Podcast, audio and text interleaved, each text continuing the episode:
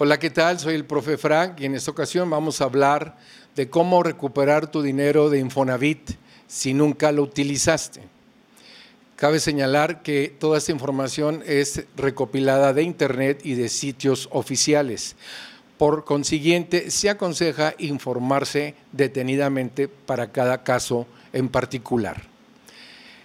Este tema que vamos aquí a, a estar viendo es donde nos dice que si fuiste asalariado, nunca usaste tu crédito para adquirir una vivienda o un inmueble, entonces sí puedes utilizarlo, ¿verdad? Sí puedes recuperar ese dinero.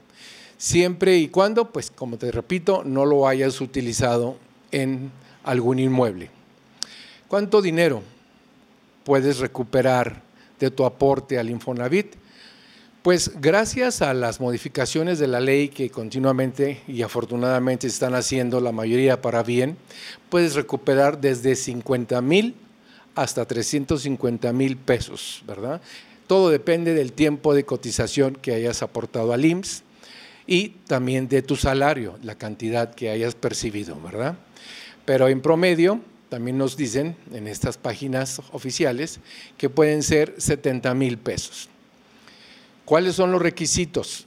Es importante, muy importante, los requisitos para que no andes dando vueltas o si eh, te falta algún uno de esos requisitos, pues inmediatamente te aboques a buscar el trámite, eh, de preferencia pues en las redes, en los grupos o en la página oficial, que ahí viene un poquito más complicado, ¿verdad? Pero sí puede haber grupos donde precisamente te puedan orientar para algún trámite que no eh, tengas tú. El primero de ellos, pues es obvio, debes de estar jubilado. Incluso a partir del primer año de jubilado ya puedes tú eh, reclamar tu dinero. Debes de ser, por supuesto, el titular de la pensión. No contar con un crédito Infonavit vigente, actual. Y no debes de estar en proceso de aclaración de homonimia. Esto viene siendo que haya dos personas que se llamen igual, pero que tú te encargarás de demostrar que tú eres tú y él es él, para que precisamente se sepa a quién estarán dando los fondos. El saldo de tu subcuenta no debe haber sido traspasado a tu Afore. Muy importante, el saldo de tu subcuenta no debe haber sido traspasado a la Afore, porque en ese caso, pues el trámite de la devolución hay que hacerlo en tu Afore contar con una identificación vigente y también, por supuesto, saber si tienes saldo en tu subcuenta. A continuación te voy a decir cómo puedes este, informarte de eso. Aquí viene la página oficial, pues ya sabemos que es este Infonavit, ¿verdad? Puede ser Afore o tú ya escribir ahí cómo saber cuánto cuento en mi subcuenta para que la misma internet pues, te vaya guiando a qué sitios puedes tú este, recurrir. Pero aún así, pues también el teléfono lo tenemos aquí, el número 800, que es el que puedes utilizar en toda la República Mexicana. Muy importante recordar que con la nueva modalidad ya no hay que marcar 01800, sino simplemente 800. En este caso es 800 008 3900, cualquier parte de la República Mexicana.